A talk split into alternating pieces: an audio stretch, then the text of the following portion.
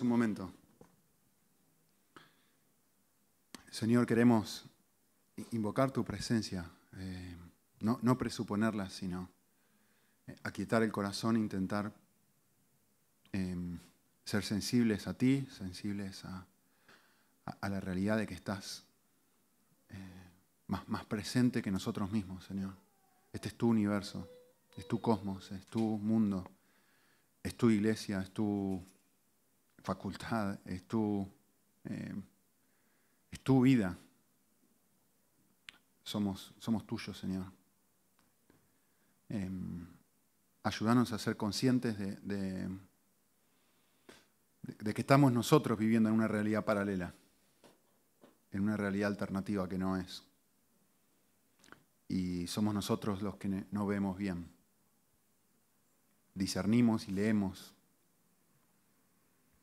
todo lo que nos toca de una forma errónea. Danos luz. Hace lo que dice Pablo que necesitamos. Danos la, luz para poder eh, trasladarnos a la, realidad correcta y no a la que pensamos que es la correcta. No a la que ven nuestros sentidos caídos, sino eh, la que es verdaderamente verdad. Que uses esta clase, Señor, para continuar desafiándonos a crecer en nuestro tiempo de oración personal, nuestra vida espiritual, formándonos en personas verdaderamente espirituales, en Cristo Jesús. Amén. Bueno, quisiera que vayan a Mateo 6. Eh, por supuesto, hoy, hoy vamos a hablar sobre la oración. La semana pasada le pedimos a Gaby que diera una clase especial sobre eh, el tiempo devocional enfocado especialmente en el tiempo en la palabra. Yo quisiera continuar con esa idea del tiempo devocional, eh, pero enfocado ahora en la oración personal, ¿sí? Eh, antes de hablar sobre la oración, quisiera que hagamos algo. Quisiéramos quisiera que definiéramos entre todos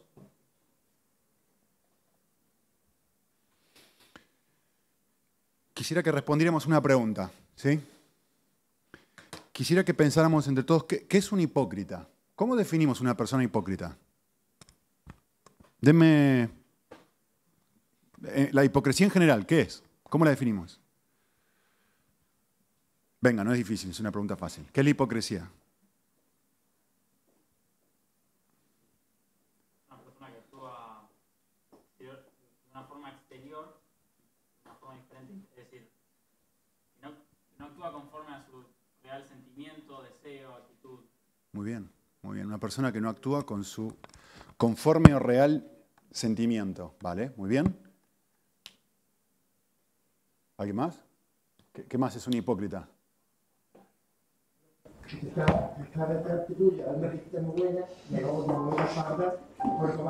Exacto, pone, pone una máscara, sí, exactamente. Una, se ríe delante tuyo, pero después, en Argentina, ¿sabes cómo decimos eso? Te baja la caña te, te, te da. ¿Cómo? Saca mano, saca mano. Eh, por ejemplo, algunos ejemplos de hipocresía. Gruesos, algunos ejemplos gruesos de hipocresía. Grandes, gordos, poderosos, evidentes. Los diplomáticos. Bien, lo, los políticos, los diplomáticos. Ahí está. Una, una, por ejemplo, un ejemplo grueso de hipocresía, ¿no? Una persona que viene todos los domingos a la iglesia, incluso puede predicar de vez en cuando, y, habla de moralidad, habla de la importancia de una vida cristiana y va, y va un prostíbulo todas las semanas, ¿no? Es un hipócrita. Una persona que muestra una vida cristiana en lo externo y en lo interno, pues no va, ¿no? Vale. Una persona que viene a la iglesia, por ejemplo, y acá tiene una cara muy espiritual, pero en casa se pasa gritando a la familia, al esposo, a la esposa, a los niños, en el, trabajo, es un egoísta y es incapaz de servir, es un hipócrita, ¿no? Vale. En Mateo 6, Jesús va a decir algo muy llamativo, pero muy llamativo, ¿no? Porque nosotros cuando pensamos en hipocresía pensamos en algo así. Jesús en Mateo 6 va a decir esto. Para Jesús, un hipócrita, miren qué raro, ¿eh? Un hipócrita es una persona sin una vida de oración personal. Miren lo que dice el texto. Cuando oréis, versículo 5, no seáis como los hipócritas. Y, quiero que noten el presente continuo de esta acción. ¿sí? El texto está en presente continuo. A ellos les gusta como una idea que es continua, ¿no? Es algo que hacen en el presente y es algo que ellos repiten. ¿sí? Y dice, les gusta ponerse en pie y orar en las sinagogas y en las esquinas de las calles para ser visto por los hombres. La, idea es, esto es un estilo de vida. Es un estilo de vida donde lo que predomina es la oración pública, es decir, cuando yo oro con, con otras personas. ¿sí? Obviamente en el contexto es porque eso me da una, en, esta cultura me da prestigio, me, me hacía alguien extremadamente espiritual, etc. Pero lo que estas personas no hacen es entrar en su aposento, cerrar la puerta y pasar un tiempo a solas con el Señor. Lo que dice versículo 6. ¿No? No están en lo secreto. Y Jesús llama a esa clase de persona hipócrita. Qué interesante, ¿no? Es una persona, miren, se lo voy a decir de otra forma. Es una persona que no disfruta estar con Dios. ¿Va a la iglesia? Claro que va a la iglesia. ¿Ora en la sinagoga delante de todo el mundo? Claro que lo hace. Sí que lo hace. Ora, si le pedís que ore un domingo, ¿lo hace? Sí, lo hace. Pero ¿tiene una vida de oración solitaria? No. Porque lo que le gusta es otra cosa. No le gusta estar con el Señor. Lo que disfruta es robar el elogio de otros cuando ora, en este caso, ¿no? Disfruta, disfruta su orgullo, disfruta su ego en el contexto, obviamente, ¿no? Pero me llama mucho esto la atención. ¿Cómo Jesús define esto? Porque nosotros diríamos, un hipócrita es una persona que va y se acuesta con una mujer y viene y predica un domingo. Y Dios dice, mm, no, eso sí, pero también hay otras formas de hipocresía, más sutiles. Venir aquí, que es una forma de expresar que yo amo a Dios, pero no disfrutar estar con Él. Es decir, no tener una vida devocional todos los días donde estar con Él es un deleite. Ah, interesante, interesante. Vale, para Jesús, un hipócrita es una persona, además, lo dice el texto, ¿no? Es una persona que en su vida de oración repite frases armadas no meditadas. Esa es la idea, ¿no? Dice el texto, y al orar no usáis vanas repeticiones sin sentido, es decir, usa repeticiones, dice cosas y las dice una y otra vez. No es que pasa poco tiempo con, con Dios, pero dice muchas veces en público muchas cosas. Señor, bendice, Señor, te pido en el nombre de Jesús que bendigas al hermano Jesús, Señor, gloria a Dios en el cielo, en la tierra. Y estás repitiendo lo mismo 18 millones de veces, ¿por qué estás diciendo eso 20 mil veces? Vale. Repite frases no armadas, perdón, repite frases no meditadas. ¿Sí? Me encanta una frase de C.S. Lewis que dice esto, a ver si les ministra. Dice, la oración que precede a toda oración debe ser esta. Que sea el yo real el que habla y que sea al real tú al que le hablo. Muy bueno. Que sea yo verdaderamente que estoy hablando. ¿Qué, ¿Qué, está queriendo decir? Si yo repito sin meditar lo que estoy diciendo, no estoy hablando yo, no está hablando mi corazón. Lo que dijo, lo que dijo al principio Gaby, ¿no? Hay una desconexión entre mis palabras y lo que mi corazón verdaderamente anhela, desea y busca. No, es el yo real el que está hablando. Es el yo ficticio, el yo que quiere mostrarse, el yo que quiere robarle bendición a Dios. Es el yo que está o que pasa un tiempo a solas con el Señor porque sabe que tiene que pasarlo, porque no le queda otra. Pero no es el yo que disfruta a Dios. No está hablando del yo real. El yo real disfruta otra cosa. ¿Sí? Y por otro lado, buenísimo lo que dice C.S. Lewis, ¿no? Que sea el real tú al que le estoy hablando. Hay una idea, bueno, déjeme, ¿qué, quiere decir con eso? Hoy voy a citar varias veces el libro de, Tim Keller sobre la oración y el libro de Philip Yancey sobre la oración. Varias de las citas las voy a poner en la, pantalla. Algunas eran demasiado largas y digo, no, no, se va a hacer demasiado pesado eso, así que las voy a leer directamente en los libros. Eh, pero en esencia lo que él está diciendo en la segunda parte de la oración es lo que, lo que el Padre nuestro perdón, que Padre Nuestro, lo que Jesús, antes del Padre Nuestro, dice cuando Él afirma en versículo 8, ustedes piensan que así se convence a Dios. Que Dios es un Dios como un Dios pagano, ¿no? Que si le das muchas oraciones y le repetís muchas cosas, de alguna forma quebrás su voluntad y así te da lo que tú quieres.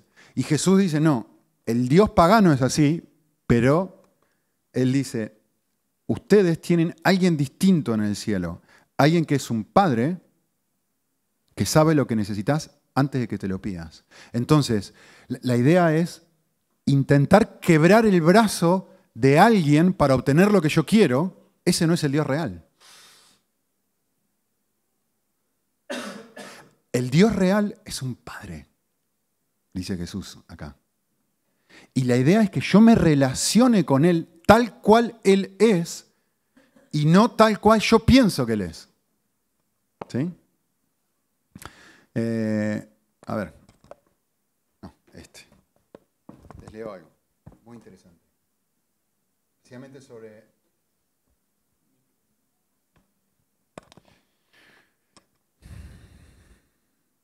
La iglesia a la que asisto reserva un tiempo breve, está escribiendo Filipiansi. La iglesia en la que asisto reserva un tiempo breve en que las personas de las bancas pueden expresar en voz alta sus oraciones. Con el correr de los años he oído cientos de estas oraciones y con pocas excepciones, la palabra cortés es lo que describe cada una de ellas. Una, sin embargo, se destaca en mi memoria debido a su descarnada emoción. En voz clara pero temblorosa, una joven comenzó con las palabras, gritando, Dios, te odié después de que me violaron. ¿Cómo pudiste permitir que esto me sucediera? La congregación quedó en silencio en forma abrupta. No hubo más ruido de papeles o de revolverse en el asiento. La chica continuó diciendo, detestaba a la gente de esta iglesia que trataba de consolarme. Yo no quería consuelo, quería venganza, quería desquitarme. Gracias Dios. Gracias porque no te diste por vencido conmigo, ni te diste por vencido con alguna de estas personas. Gracias porque tú seguiste buscándome. Y ahora me vuelvo a ti y te pido que sanen las cicatrices de mi alma. Que sea el verdadero yo el que habla. ¿Lo ven?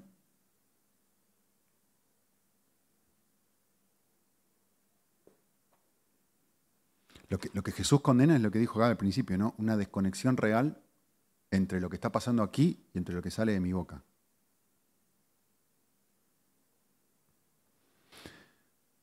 Otra cita, muy buena.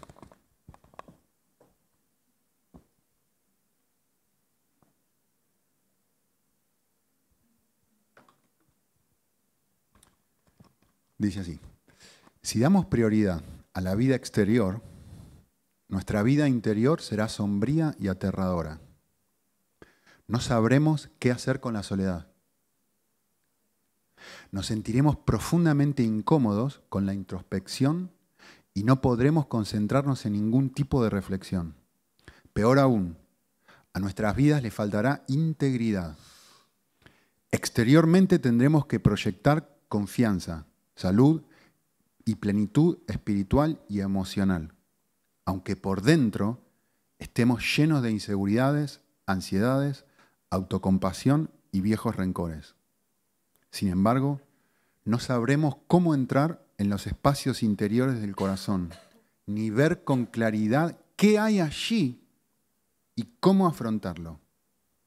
En pocas palabras, si no le damos una prioridad a la vida interior, nos convertimos en unos hipócritas.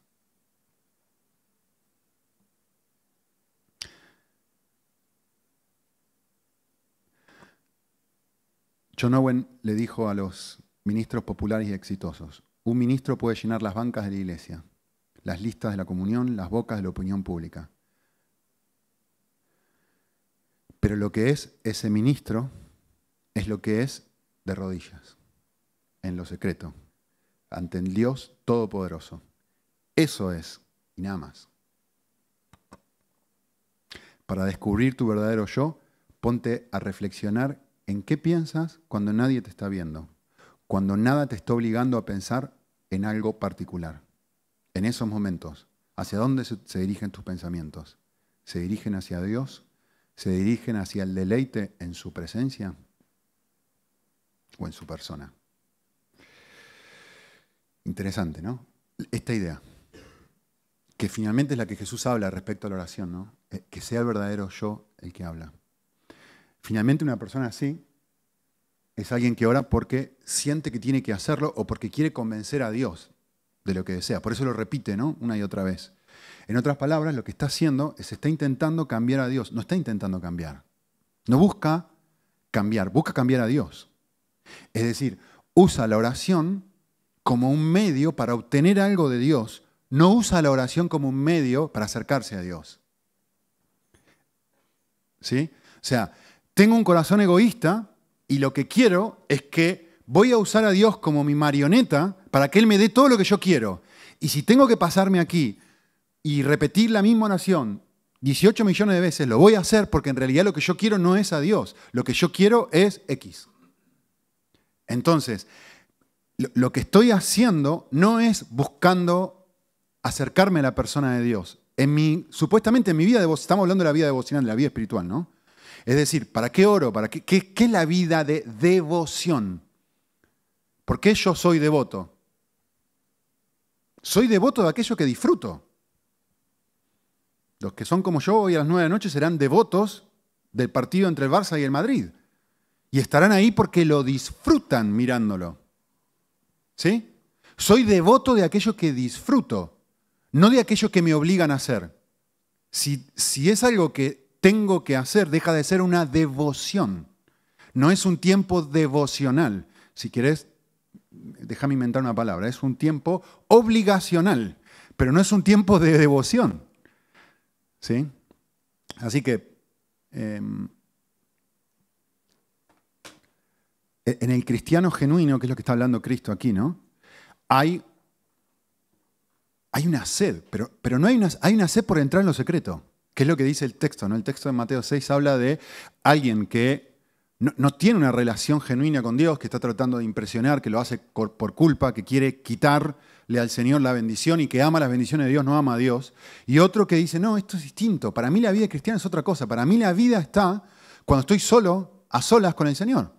Eso, la vida está ahí adentro. ¿sí? Entonces hay una sed, hay un anhelo de querer encontrarse con Él. Voy a hacer varias citas de estos libros para que les, pique y les dé ganas de leerlo. Cualquiera de los dos, son los dos muy buenos. Em, eh, dice Keller, en nuestro estado natural, nosotros oramos a Dios para conseguir cosas. Podemos creer en Dios, pero nuestras esperanzas más profundas y nuestra felicidad residen en las cosas. Residen en cuán exitosos somos o en nuestras relaciones sociales. Está buenísimo. Tres cosas distintas. Vale, yo me acerco a Dios, pero ¿dónde está mi felicidad verdadera? ¿En las cosas, en el éxito o en relaciones? Es decir, en personas. La mayoría de las veces em, oramos cuando nuestra carrera o nuestras finanzas están en dificultades o cuando alguna relación o condición social está en riesgo. Lo cual refleja lo que verdaderamente me hace feliz, ¿no? Cuando todo va bien en la vida y nuestros verdaderos tesoros del corazón están seguros, no tengo necesidad de orar. Lo cual no hace más que revelar lo que no disfruto, ¿no? Además, nuestras oraciones por general no son variadas, sino que consisten en peticiones quizá en algún momento alguna confesión, si hemos hecho algo malo, pero rara vez o casi nunca pasamos tiempo adorando o alabando a Dios, que tiene que ver con el disfrutarle a Él, ¿no? En resumen, dice él, no tenemos un deseo interno o positivo de orar. Lo hacemos solo cuando las circunstancias nos obligan. ¿Por qué?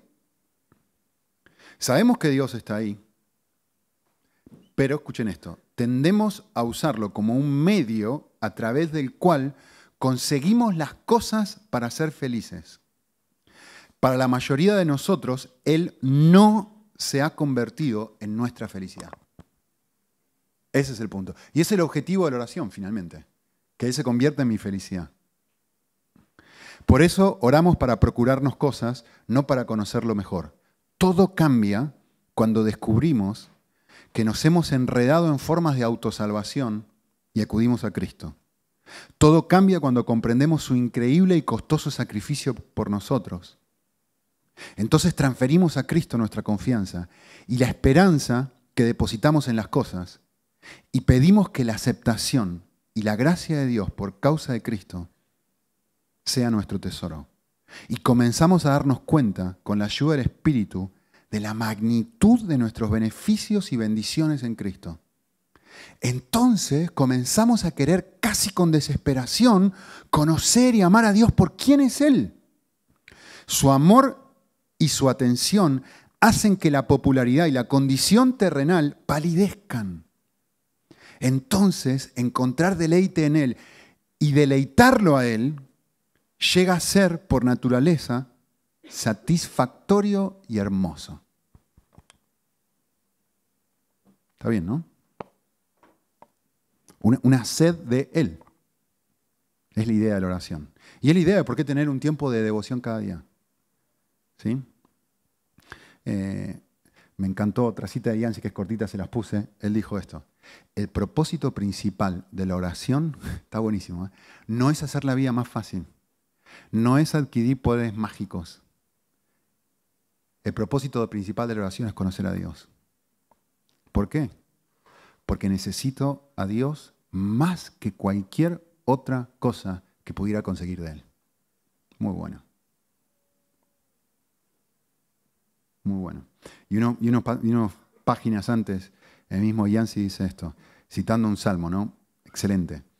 Dice, Señor, hazme saber cuán fugaz es mi vida, dice el salmista. Oraba en realidad, ¿no? Piensa en un momento antes de seguir leyendo. ayúdame a entender qué fugaz es la vida. Y luego él dice, entender esta realidad ayuda a que mis prioridades se acomoden en el lugar correcto. Lo que hace la oración es corregir la miopía. Estoy viviendo para lo perecedero. Estoy viviendo para algo que no tiene valor. Estoy viviendo para algo que al día siguiente ya dejó de ser, mira, de vuelta la misma frase, trending topic. Dejó de tener valor. Ya dejó de ser moda. Ya dejó de satisfacer. Estoy viviendo para algo que, a ver, cuántos likes o la foto y el no sé qué, del no sé cuánto. Y si, ah, qué lindo, qué lindo. A los 10 minutos, ni 10 minutos, ya no dura ni 10 minutos. ¿Cuál es esta película de los niños que vimos, que, de los dibujitos animados, que se meten adentro del, de un ordenador, ¿te acordás? ¿Cómo se llama? Que se meten adentro del ordenador y, están tratando de hacer famosos a estos gente y ellos dicen, no, ah, buenísimo, sí, haz esto. Y luego le dicen, no, me acuerdo, es una dibujitos esta de Disney nueva. Y justamente dice eso, ¿no? Sí, porque ahora hay que, hay que, hay que invertir en esto, esto, esto.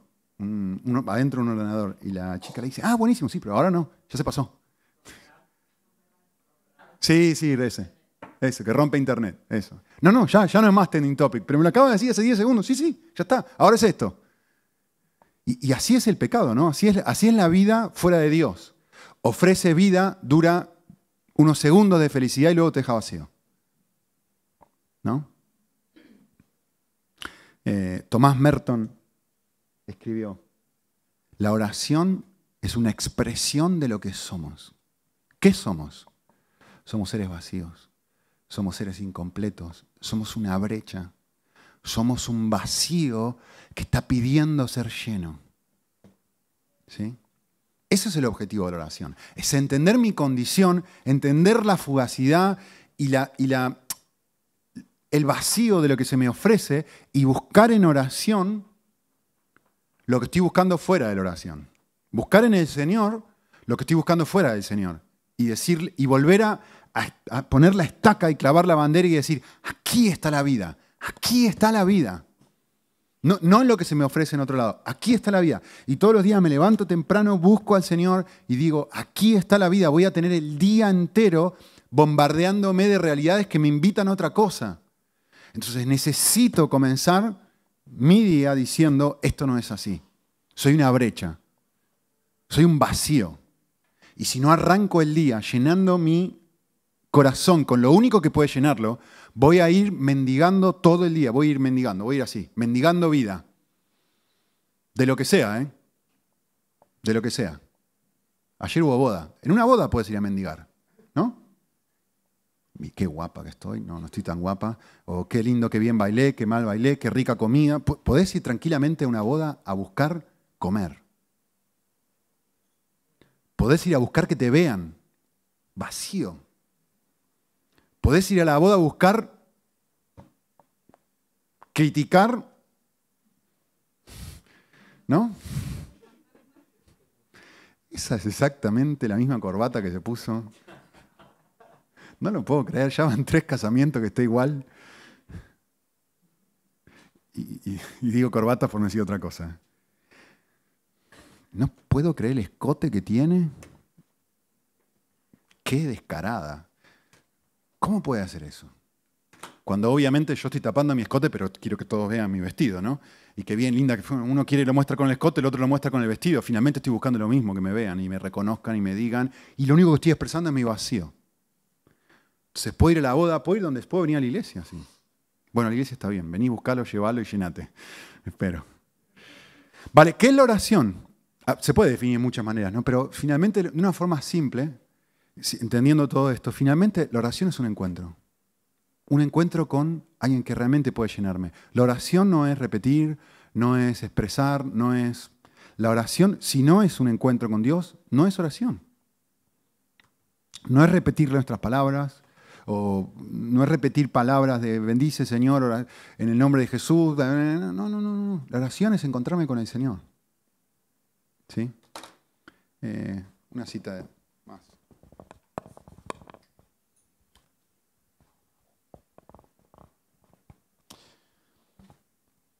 La oración es una conversación, dice Keller aquí.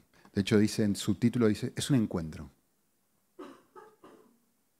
Toda oración es una respuesta. En todos los casos,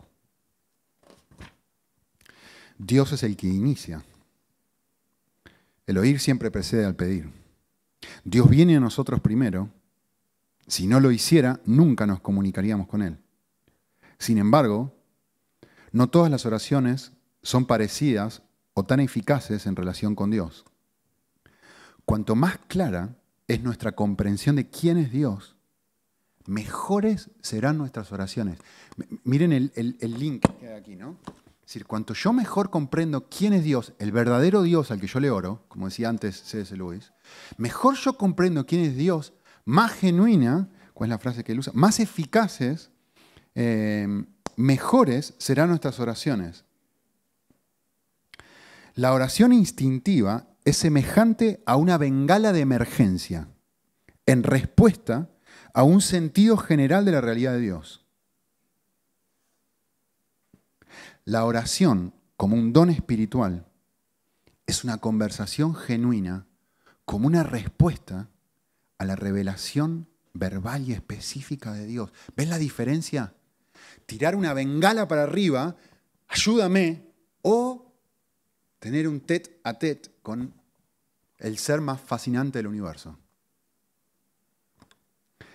La oración incluso puede ser mucho más que esto. La mayoría de nuestras conversaciones son bastante superficiales. Las personas intercambian información sin mucha apertura personal.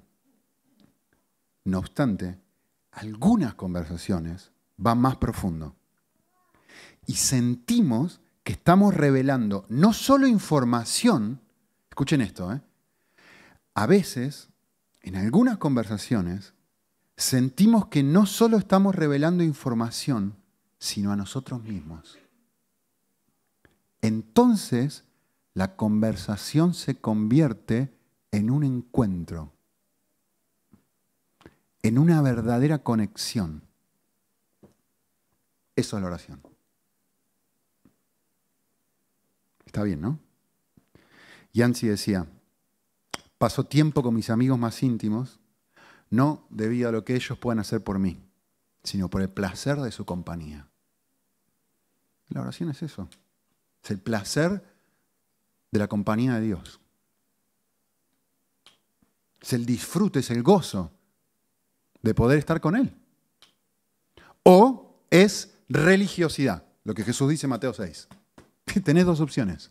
Es que tengo que estar ahí, repito palabras sin sentido, desconectadas con la realidad de que no quiero estar aquí, pero lo hago porque quiero robarle algo a Dios, porque me siento culpable si no lo hago, porque me dice Nico, David, que tengo que hacerlo, porque si no me siento mal, porque, o porque quiero que me dé no sé qué. O es lo que yo acabo de escribirle a ustedes. ¿Sí? Vale. ¿Por qué debemos orar? Segundo punto. Vamos a ir más rápido. No, no vamos a ir más rápido. Eh, ¿Por qué debemos orar? ¿Cuál es la razón por la cual es orar? Tírenme eh, frases ahí, palabras que, de, por qué oramos. Cuénteme, rápido. Sin uso el dedómetro. ¿eh? ¿Por, qué, por, qué, ¿Por qué orar? ¿Perdón? Ok, gracias. Muy bien. ¿Qué más?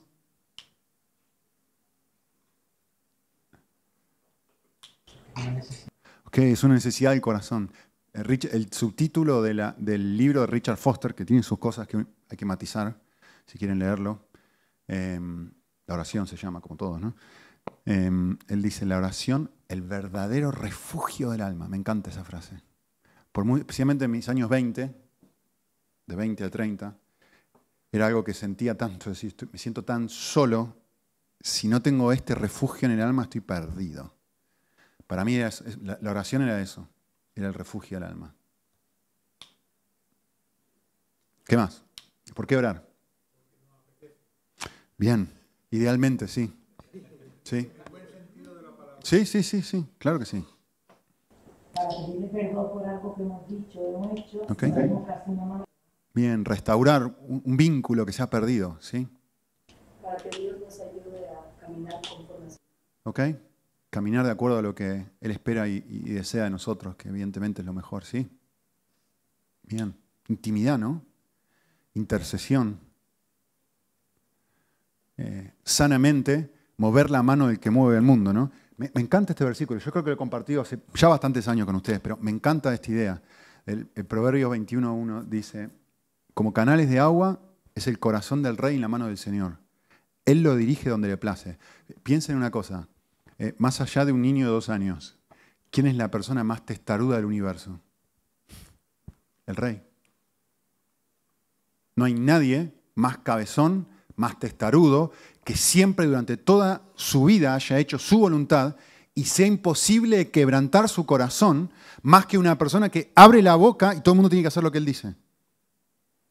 Si el rey dice ponte de pie, te tiene que poner de pie. Si el rey dice arrodíllate, te tienes que arrodillar. Si el rey dice a matarlo, tiene que matarlo. El rey siempre hace exactamente lo que quiere, como quiere, donde, quiere, cuando quiere, cómo quiere.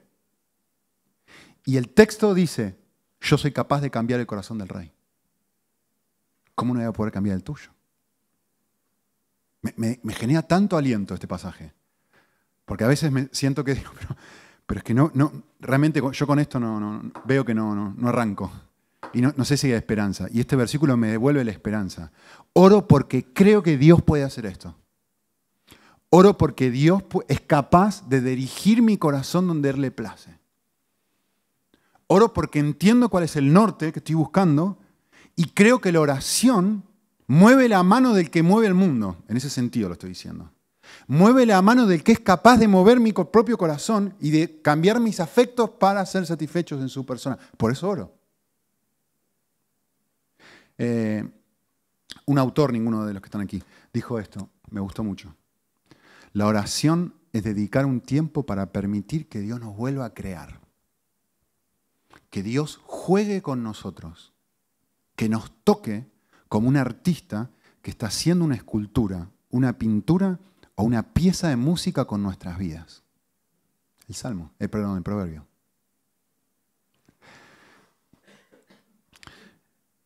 Me encanta Henry Nowen en este sentido. Henry Nowen era católico, pero es, Henry Nowen era el, autor católico por lejos, ¿eh? más citado en el mundo evangélico. Sus libros son excelentes, excelentes. Tengo una colección completa de sus libros. Muy buenos. Si leíste uno, leíste todos, pues siempre habla sobre lo mismo. Sobre la soledad, la importancia de la soledad, cómo Dios te habla, el amor incondicional del Padre. por momentos parece Keller en muchas cosas. Philip Yancey, de hecho, Philip Yancey me lo presentó hace, no sé, 20 años o más. Y, la verdad que he leído todos sus libros y me encanta. Eh, así que de vez en cuando te lo recomiendo. Nunca he leído algo que hable sobre María o algo que no sea completamente evangélico. Entonces, en ese sentido es muy bueno. Era profesor de espiritualidad en Harvard. Enseñó en Oxford, creo también en Cambridge, y después se fue a trabajar con, a servir a un discapacitado. un tipo fuera de serie. Bueno, y él dijo esto, me encantó. Él dice, nadie tiene que probarme o demostrarme a mí que la oración marca una diferencia. Sin la oración, me encanta, me siento muy identificado con esto. Dice, sin la oración me vuelvo irritable, cansado, agobiado, pierdo el espíritu que dirige mi atención hacia las necesidades de otros en lugar de las mías propias. Sin la oración, mi atención pasa a mi propia preocupación. Me vuelvo malhumorado, díscolo y a menudo experimento resentimiento y un espíritu de desquite. Pueden decir amén, ¿eh? ¿No? ¿Para, ¿Por qué orar? ¿Para qué orar? Bueno, mira, fácil la respuesta, ¿no? La vida está en la oración. La vida misma está en oración. Por eso digo, es clavar la estaca de levantarme por la mañana y decir, yo vuelvo a decir, estoy quebrado. Tengo, hay una brecha en mi ser. Hay un vacío que si yo no hago esto, voy al mundo como un mendigo. Voy al mundo de esta forma.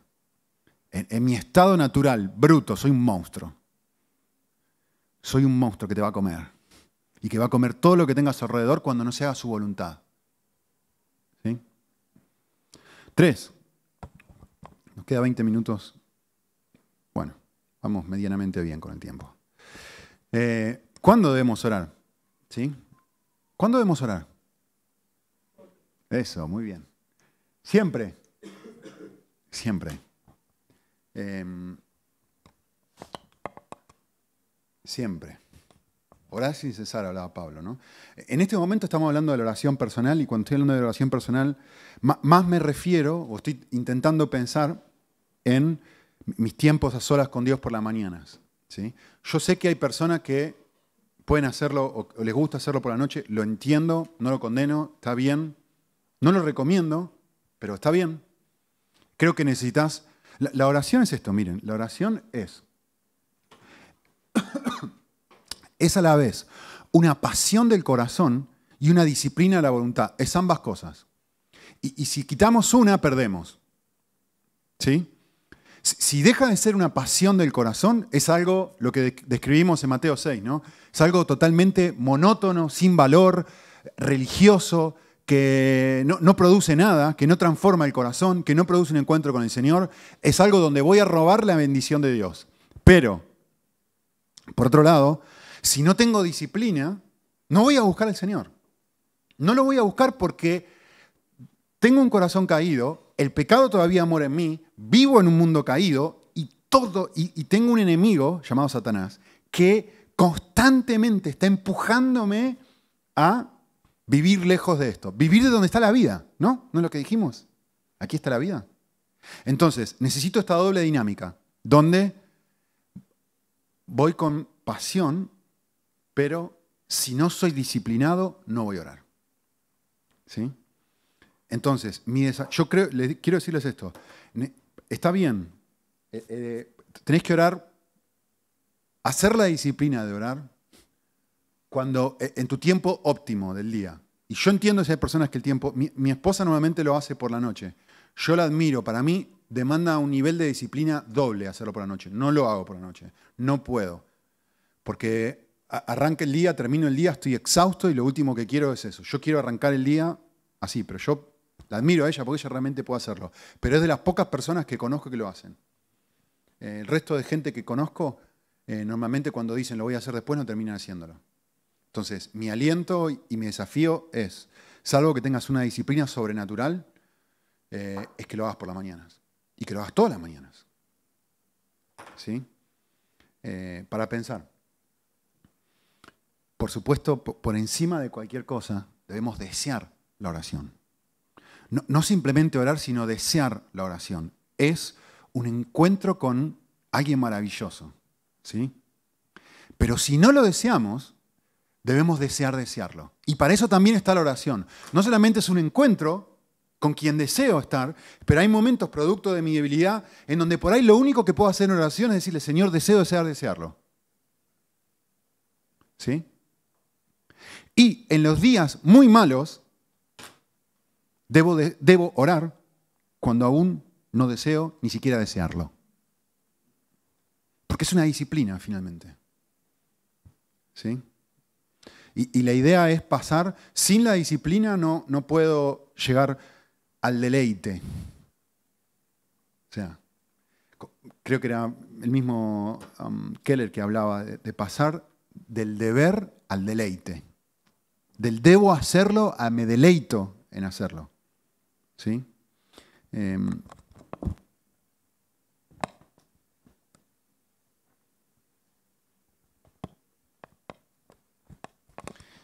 dice Philip Yancey, cita el pasaje de, Salmos y dice, estad quietos y reconoced que yo soy Dios. Leo este versículo tan familiar de los Salmos y veo dos mandamientos de igual importancia. Primero, debo estar quieto. Algo con lo cual la vida moderna conspira de forma constante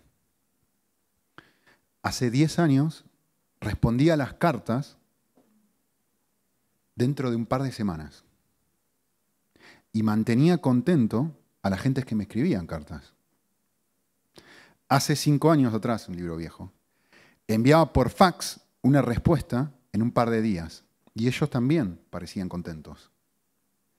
Ahora quieren respuestas por correo electrónico el mismo día. Y me regañan por no usar el mensaje instantáneo de mi teléfono móvil. El misterio, la conciencia de otro mundo, un énfasis en ser en antes que hacer, incluso unos pocos momentos de quietud, no surgen de modo natural en mí, en este mundo frenético y ruidoso. Tengo que buscar el tiempo y permitir que Dios nutra mi vida interior. Cuando un periodista le preguntó a Thomas Merton que diagnosticara la, la enfermedad espiritual principal de nuestro tiempo, el monje dio una respuesta curiosa en una sola palabra. Eficiencia. ¿Por qué? Desde el monasterio hasta el pentágono, todo debe funcionar. Y hay poco tiempo o energía para que luego de lograr que las cosas funcionen, haya espacio para cualquier otra cosa, mucho menos para orar. Estad quietos, primer mandamiento, y conocedme. Vale, ¿cómo debemos orar? Quedando menos tiempo. Eh, tradicionalmente, podríamos hablar de cinco formas de orar cinco momentos de oración, cinco tipos de oración, finalmente puedes llamarlo como tú quieras, da igual. ¿sí? Eh, cinco instancias o, momentos diferentes en, mi, tiempo a solas con el Señor, donde idealmente lo que hago es alabar a Dios, pasar un tiempo agradeciéndole, un tiempo confesando luchas e inclinaciones del corazón, un tiempo de intercesión y finalmente un tiempo donde, intercesión es pedir por otros, obvio, ¿no? Y un tiempo donde estoy pidiendo por mí mismo. Em, en cierta forma, está bien, estas, cuatro, estas cinco cosas, están muy bien, muy, muy bien. Porque lo que hace finalmente es ayudarme a, a evaluar dónde está mi corazón cuando oro. Las primeras tienen que ver con el deleite. ¿Se dan cuenta, no? Las primeras acciones tienen que ver con lo que hablamos al principio, tienen que ver con el deleite con Dios. Las otras tienen que ver mucho más con el mundo. tienen que ver con, la modificación del mundo. ¿No? Y, está bien, o sea, finalmente un, varias gente que, que ora y mucho más que yo, creo que tiene razón, pero finalmente la vida de oración comienza muchísimo aquí, poquito aquí, casi nada aquí, religioso aquí e inexistente acá arriba. Por lo menos de forma genuina en el corazón. Idealmente, en el momento, en el punto, en el crecimiento en la oración, estas cinco acciones o momentos van, teniendo un equilibrio mucho mayor. En donde hay más placer en tener placer. En donde hay más deleite en tener deleite, en ver, en, poder observar a Dios. Finalmente el agradecimiento es eso. El agradecimiento es tener ojos. El agradecer es poder ver. ¿Poder ver qué? Poder ver lo que Dios ha hecho. No, es saber que Dios lo ha hecho, ¿eh? es poder ver que lo ha hecho. Y poder no solamente ver que lo ha hecho, sino sentir que lo ha hecho. Que me impacte, que me llegue, y eso me mueve. el agradecimiento es un resultado, es el resultado de ver. ¿Sí? Eh, obviamente la, bengala es lo que sale más rápido. Entonces el, desafío es intentar equilibrar estos momentos de, oración. Em, hay muchas cosas para decirles aquí.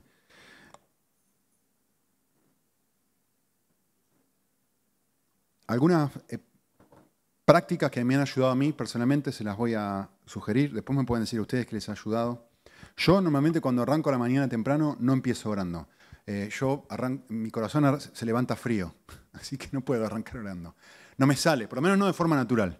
¿sí? Entonces, cosas que he hecho para que me ayudan en este sentido. Eh, leer un capítulo, lo primero que hago es leer algo. Ni siquiera arranco leyendo la Biblia muchas veces durante el día. Arranco leyendo un libro o algo que, me, me, haga entrar en, que me caliente el corazón. Entonces, por ahí leer un capítulo sobre la oración antes de orar te estimula y te ayuda. Este libro, este ahora en el, bosquejo, me olvidé los bosquejos hoy, lo siento. Pero bueno, los tienen ahí en el, WhatsApp. Em, les voy a dar, los tengo ahí en la pantalla igual, un listado de libros para leer. Pero bueno, eso es una sugerencia práctica. Otra cosa que puedes hacer es primero leer la Biblia, ¿no? Y después pasar un tiempo en oración. Porque finalmente uno va respondiendo a lo que Dios le ha dicho, ¿no?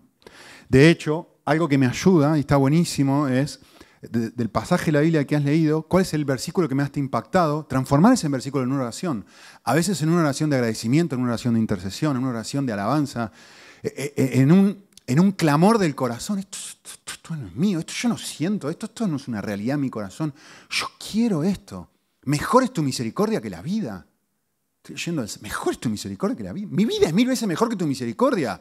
La boda de ayer era mejor que la misericordia tuya, Señor por favor, cambia mi corazón y transformo lo que he leído en mi oración, en mi objetivo, en mi norte.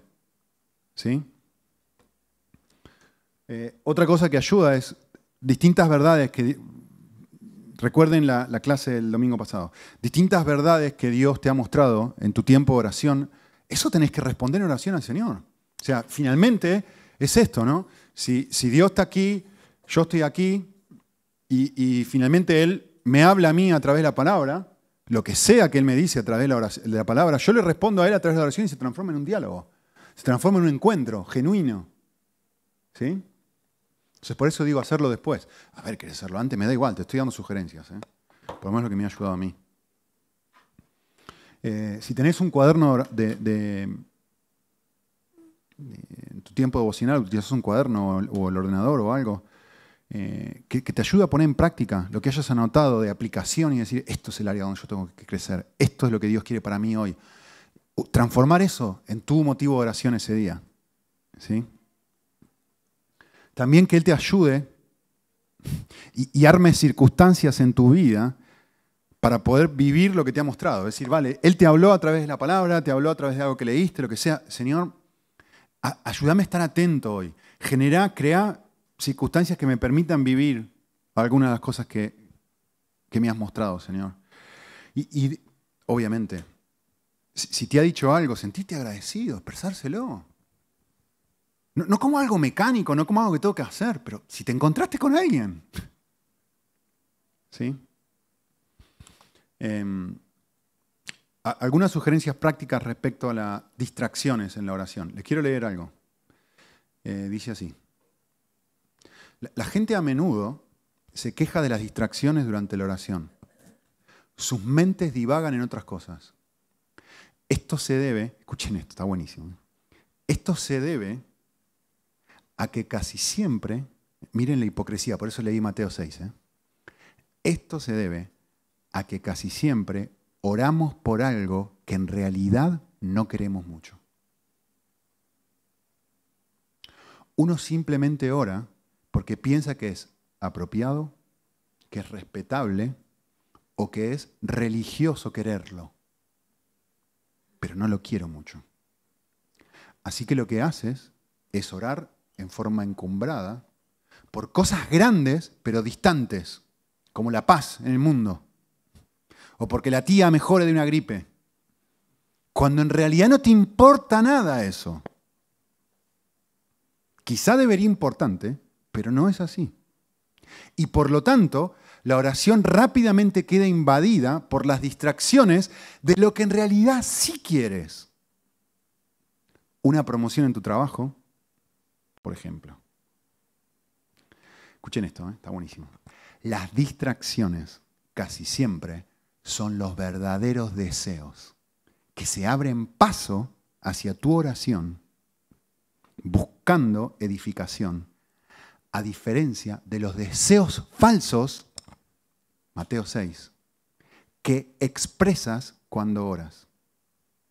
Si te distraes, rastrea tu distracción hasta los deseos reales de dónde provienen y ora por eso. Y cuando estés orando por lo que realmente deseas, no te vas a distraer. Los que están en un barco que se hunden no se quejan de distracciones durante sus oraciones. ¿Ven ahora? ¿Por qué? Que sea el verdadero yo el que ora. No, no, yo no lucho con esto. ¿No luchás con esto, hermano? Por favor, vení y mostrame tu cara iluminada. Porque casi me voy a sentir tentado de orarte, como hizo como hicieron con los ángeles en el Antiguo Testamento. Que sea el verdadero yo el que ora. ¿Qué querés? Es la pregunta más básica de la vida. Es más, en, la esencia, me estoy quedando sin tiempo, la esencia de lo que Dios hace en la oración siempre es lo mismo. Me pregunta, ¿qué quieres? ¿O no? Pedid todo lo que queráis y os será hecho. La pregunta es ¿qué querés? No, pedís porque pedís mal. Pedís para gastar en tus propios deseos. Es lo que acabo de leer. Es que no querés, por eso no orás. No lo querés. Entonces, el punto es lo que les dije antes, querer, querer. Y orar para querer. Y cuando no tenga ganas ni de querer, ni de desear, ni de... sentarme ahí y orar para que finalmente Dios lo produzca. ¿Sí? Eh, algunas cositas prácticas. Rápido. una lista de oraciones, esto les va a ayudar. Yo tengo este cuaderno del año 1997. Tres años tenía Gaby. Cero. no estaba ni viva. Bien, en este cuaderno lo que hay, todo amarillo, pobrecito. En este cuaderno lo que hay, este es mi cuaderno de oración. Entonces, en este cuaderno lo que hay son, les digo, tres cosas en esencia. Hay, tienen fecha, se me va a caer todo. Eh, aquí hay oraciones que he hecho, por ejemplo, miren, esta es del 99. Ahí tenía como un año, dos, ¿cuánto tenía? Sí, dos. Bien. Estas son oraciones perennes. ¿Qué quiere decir eso? Son oraciones que nunca Dios va a responder hasta el día que me muera. Porque son oraciones por cosas tan, tan idílicas y tan especiales que yo sé que yo no voy a llegar nunca acá. Entonces no las tengo que cambiar, nunca tengo que cambiar estas oraciones. Entonces me ayuda eso. Eh, sí, un montón, puedo citar un montón. Señor, contágiame de tu personalidad. Señor, permíteme encontrar otra. Permíteme, cuando lea la Biblia, permíteme encontrarme con el autor del libro. Señor, déjame ver tu rostro a través de las escrituras. Señor, no quiero juntar información en mi tiempo de bocina, quiero ser transformado. Esta es una oración que hice, año 96 es esta. Eh, el Señor todavía no le ha respondido. Señor, dame una cara de ángel, entre comillas. Escuchen, escuchen, escuchen. Escuchen, escuchen. Ahí va. Señor, un rostro resplandeciente como el de Moisés. Que no sea yo quien se percate de su brillo. Deseo tener una mirada de amor. Deseo tener una voz de amor. Deseo tener un rostro de amor. Deseo tener un corazón de amor. por muchos años siempre me decían, siempre estás enojado. Te veo y estás serio enojado. Y yo yo no quiero ser así. Yo no quiero estar enojado. No quiero que la gente concluya que estoy enojado. Entonces oraba esto. Eh, eh, primera Corintios, lo que hago aquí es una combinación de oraciones. Oraciones que yo mismo he creado, como el que se acabo de decir ahora. Versículos que he transformado en oración. Por ejemplo, abajo de esto tengo 1 Corintios 13. Y oro por esto, paciencia, bondad, Señor, eh, no tener envidia, cosas que no, no, caducan, ¿no? Luego tengo oraciones de otras personas, oraciones de gente como las que les leí. Em, miren, les leo una de David Livingston. Lejos sea de mí considerar jamás la comisión del Rey de Reyes como un sacrificio, en tanto que otros hombres estiman con honor el servicio a, gobiernos terrenos. Yo soy un misionero de corazón y de alma. Dios mismo tuvo un hijo, el cual fue un misionero y médico. Yo soy una imitación pobre, muy pobre, quisiera hacerlo, pero en este servicio espero vivir y aquí quiero morir. Todavía prefiero esto a las riquezas, a la vida fácil. Esta es mi elección. Quiero esto para mi vida, Señor. David Livingston. Eh, tengo algunas de Horacio Bonner que no tienen desperdicio. Y en fin, voy agregando versículos, oraciones y los voy transformando. Y vuelvo, no, no, es que oro esto todos los días, porque acá hay un montón de cosas, a veces son dos páginas. A veces esto es mi siervo, no es mi amo. ¿eh? Lo uso cuando lo necesito, cuando no tengo, me quedo sin gasolina. Luego tengo estas tarjetitas, que aquí hay nombres. Aquí está mi familia. Aquí está una oración de mi esposa que me pidió. Aquí está mi lucha principal. Aquí está mi familia extendida. Aquí está persona que he discipulado, personas que estoy discipulando. Aquí está la iglesia, las cosas que he dado por la iglesia. Aquí está el grupo pequeño, los nombres. Cuando cambia el grupo pequeño, ¿qué hago con esta tarjeta? La tiro y pongo otra. Entonces es más fácil porque no tengo que cambiar toda mi lista de oración. Tengo esta tarjeta. Y lo que hago es voy caminando, yo ahora en mi oficina caminando voz alta con mis tarjetitas y de un lado para otro. Eh, y esto me sirve. De vuelta, mi, mi siervo, eh, no es que... Y a veces uso una tarjeta, dos, a veces ninguna tarjeta, depende del día. Amigos no cristianos, que o algunos de ellos han venido ayer, el otro día, a la, cosa. Misioneros que estamos hablando por ellos. Ministerio más amplio. los países donde suelo ir y ministrar. En fin, eh, hay, un montón de cosas. Luego, el listado de, los miembros y gente que viene a la iglesia, de nuestra iglesia, todos. No, oro por ustedes todos los días, no les voy a mentir. Pero sí voy pasando, voy tomando, a veces agarro esta gente que está aquí, y voy pasando la tarjeta y oro porque está aquí, voy pasando este y oro porque está aquí. Y solamente con acordarme los nombres me resulta más fácil acordarme por qué orar por esa persona. Normalmente, de hecho Borja fue el que me preguntó el otro día, Nicolás, ¿qué oras por mí? Le dije, estoy orando por ti. Le digo, me dice, ¿qué oras por mí? ¿Saben lo que le dije? Lo mismo que oro por mí. Es muy fácil orar por otra persona. Si, si querés algo, es muy fácil. Yo normalmente cuando alguien me pide que ore, normalmente no, no le respondo. Por favor, ora por mí en sentido. Vale, vale, o no sé. Trato de evadir la respuesta. Por un lado, porque no quiero ser hipócrita y decirte si voy a orar por ti y no hacerlo. Por otro lado, porque normalmente cuando oro, que me piden que ore por algo, normalmente no oro por eso, oro por otra cosa. Y, oro por lo que yo estoy pidiendo a Dios para mi propia vida. Y así, me, y así estoy apasionado por eso. ¿Sí? Les dejo simplemente esto especialmente para lo que están viendo en... Oh, esto no, no llegamos a ver, no pasa nada. Algunos recursos sobre oración. Tim Keller, Philip Yancey, Andrew Murray, la Escuela de Oración, muy bueno. Donald Whitney, que es el libro que están leyendo los alumnos, que tienen un capítulo excelente sobre las disciplinas espirituales y la oración. Y luego algunos recursos devocionales, que esto es algo que puedes hacer práctico, especialmente si te cuesta pasar tiempo con el Señor. A veces uno tiene tiempo de sequía y no tiene ganas. Entonces, leer un, un te levantás a la mañana y decís, no me voy a salir, no me voy a salir de mi habitación sin tener 5 o 10 minutos con el Señor. No te puede llevar más de 5 minutos a hacer esto. Elegís un libro y todos los días lees una, una porción que normalmente es una página, y después pasas un tiempo orando. Cualquiera de estos, eh, Oswald Chambers en Poder Supremo, Paul Tripp, Misericordias Nuevas, Tim Keller, yo estoy leyendo este ahora, La sabiduría de Dios para caminar por la vida. Los cantos de Jesús, todos eh, en lecturas matutinas, en fin, ya ahí tenés para uno, dos, tres, cuatro, cinco, seis años. Seis años, de buen, hasta que ya, solito, te da hambre y buscas vos y lees en la palabra. ¿Sí? O para usarlo los días de menos hambre. Por lo menos el Señor te habló y le respondes a él en oración. Muy bien, hasta aquí, gente.